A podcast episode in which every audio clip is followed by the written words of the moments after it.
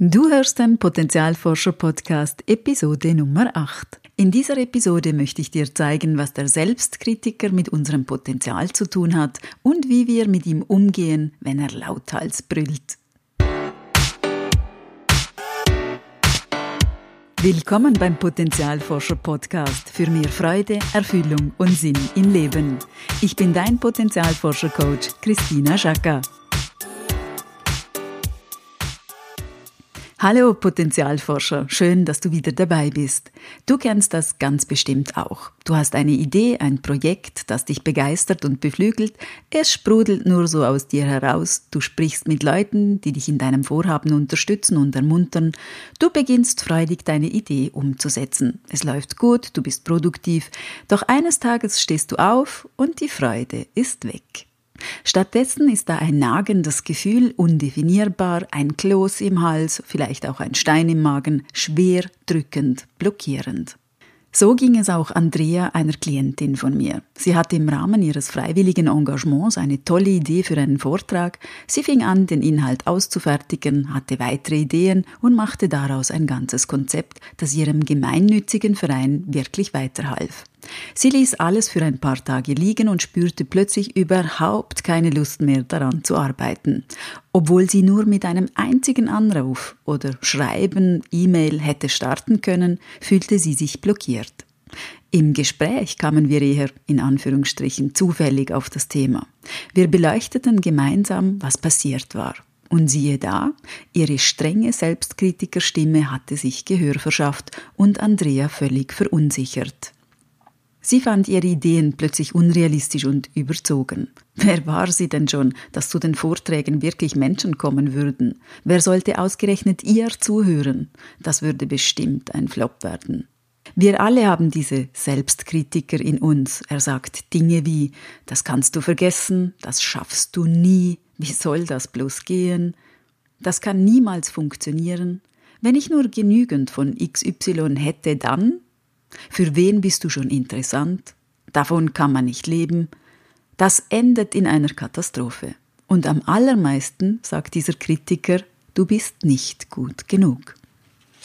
Wir sind selten zu jemandem so hart wie zu uns selbst. Wir würden niemals mit anderen so sprechen, wie wir es mit uns selbst im Kritikermodus tun. Es ist ein abwertender, entmutigender und entkräftender Selbstdialog.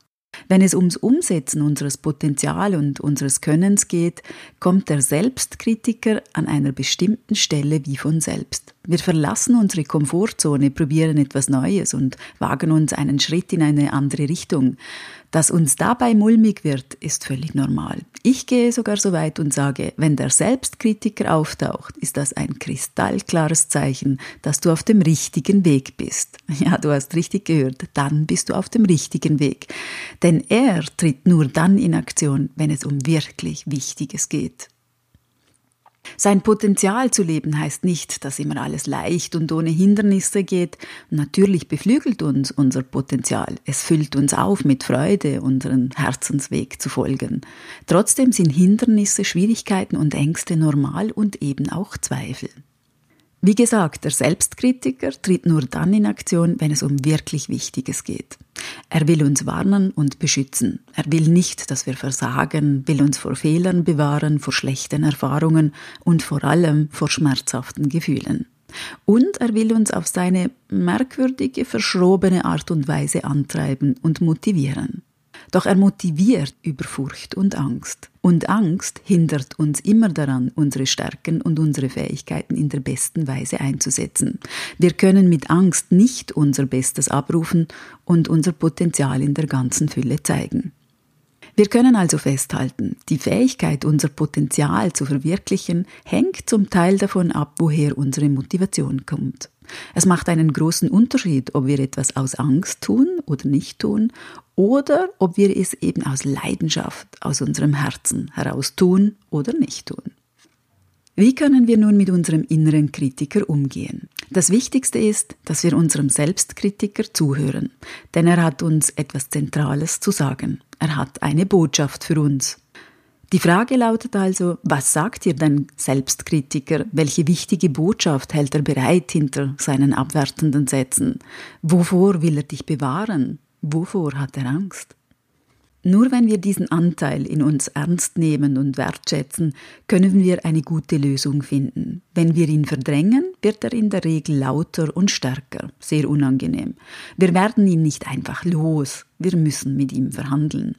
Wenn wir ihm zuhören, seine Botschaft aufnehmen, dann kann er sich beruhigt zurückziehen und zwar von selbst. Und die Freude darf dann wieder ihren Platz, ihren berechtigten Platz einnehmen. Wir brauchen die Freude als motivierende Kraft, um all unsere Ideen umzusetzen und Entscheidungen zu treffen, die unserem Weg entsprechen. Wenn der Selbstkritiker also das nächste Mal tobt, gib nicht gleich auf und schmeiß auf keinen Fall alles hin. Hör ihm zu, sei interessiert an den Informationen, die er für dich bereit hat, und schau, wovor er dich beschützen will. Es ist aber ein Unterschied, ob er uns schützt oder dann eben schon behindert. Ein sehr gutes Mittel, um den Selbstkritiker zu beruhigen, ist es, mit sich selbst fürsorglich umzugehen. So wie wir mit geliebten Menschen umgehen würden.